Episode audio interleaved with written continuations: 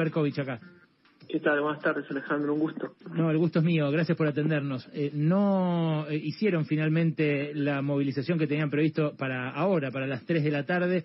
Eh, ¿Cómo fue que decidieron desmontarla y por qué?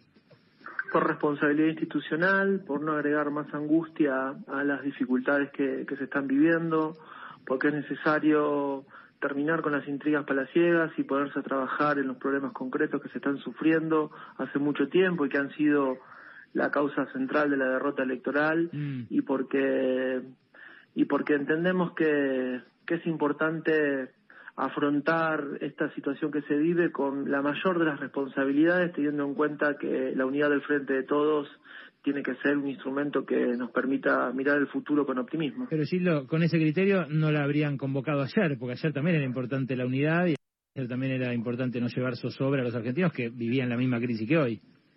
Sí, eh, la situación ayer era un poco más confusa, no teníamos claro cómo se había construido todo ese sistema de renuncias mediáticas, mm. nos parecieron desafortunadas, nos parecieron bastante poco responsables entendíamos que, había un proceso de debilitamiento del presidente y luego de, de, escuchar, de reflexionar y de charlar con distintos compañeros y compañeras y con algunos también miembros del gobierno, nos pareció lo más razonable evitar la movilización, además teniendo en cuenta que había una gran movilización de los sectores de la izquierda y tampoco tampoco eh, cruzar las columnas era era algo esperable que que suceda. Me parece también que tenemos que tener responsabilidad, nos parece que es fundamental afrontar las causas de la derrota, la salud, la educación, eh, la inestabilidad laboral, eh, el precio de los alimentos, 15 millones de familias que reciben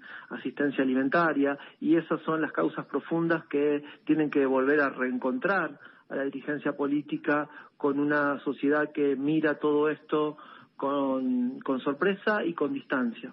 Ahora, Gildo, eh, esto, este cambio de rumbo que vos decís tiene que tener el gobierno, este, esta eh, escucha de lo que dijo la sociedad en las urnas, ¿implica eh, la necesidad de cambiar parte del gabinete o no?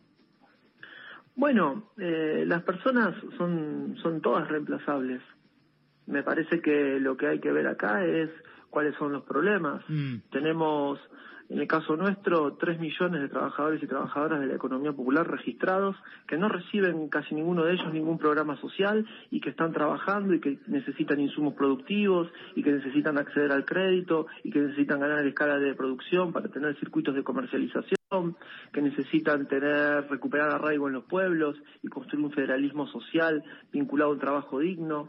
Nos parece también que esa agenda tiene que tener mucha más mucha más preponderancia en la gestión pública, que tenemos que ponerle límites al Festival de los Lelix, que tenemos que afrontar que hay transformaciones que no pueden esperar.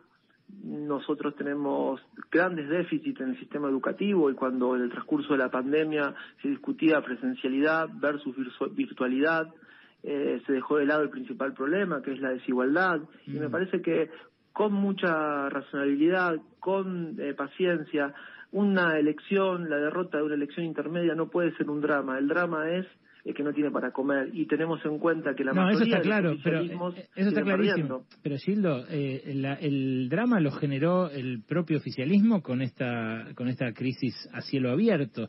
¿Quién es el que o, la que eh, intentó eh, minar la legitimidad o la autoridad del presidente, que vos decías que hubo un intento de desautorización suya? Bueno, eh, las renuncias fueron desafortunadas. Quienes renunciaron tendrán su, su, que dar sus explicaciones. Pero fue para debilitar al presidente, decís vos, deliberadamente. No creo que haya sido deliberadamente, creo que fue un error que no se midieron las consecuencias y ese mm. error eh, magnificó una crisis acompañada de una situación social y económica que es muy mala en Argentina y creo que hay que actuar con responsabilidad me parece que no se puede no medir las consecuencias de una decisión de ese tipo. Nos parece también que, que en función de, de lo que estamos viviendo, la política, y yo te he escuchado muchas veces a vos en, tus editoriales, que está eh, está en una realidad que no tiene que ver con el argentino, la argentina que labura. Vos decías una vez que la política bailaba en el, en el en la, en la, cubierta del Titanic. Nosotros vemos ese problema y vemos que tenemos una situación social y económica similar al 2001. Lo que hay es una red comunitaria mucho más sólida y políticas de Estado que se han sostenido en el tiempo, pero con eso no alcanza. Mm. la, última, la última te la hace Ale Wall, mi compañero. Gildo, ¿cómo estás? Bueno, otro referente de los movimientos sociales como Juan Grabois eh, ayer planteó directamente que eh, esa era la salida, e incluso defendió, felicitó a los funcionarios que habían puesto la renuncia a disposición. ¿Qué lectura tenés eh, de estas miradas que parece contrapuesta a la que vos estás dando acá? Yo tengo un gran respeto y una amistad con Juan de muchos años. Compartimos la construcción de la UTEP. No siempre tenemos la misma mirada política y mucho menos las mismas formas, pero la democracia sindical que vivimos en la UTEP nos permite tener distintas, distintas matices y, y eso es lo que le da vitalidad a un movimiento popular que en lo concreto de nuestro sector tenemos acuerdos estratégicos que por una mirada política distinta no se van a lesionar. Gracias, Hildo. Un abrazo. Gracias a ustedes por el tiempo. Sildo Honorato, miembro de la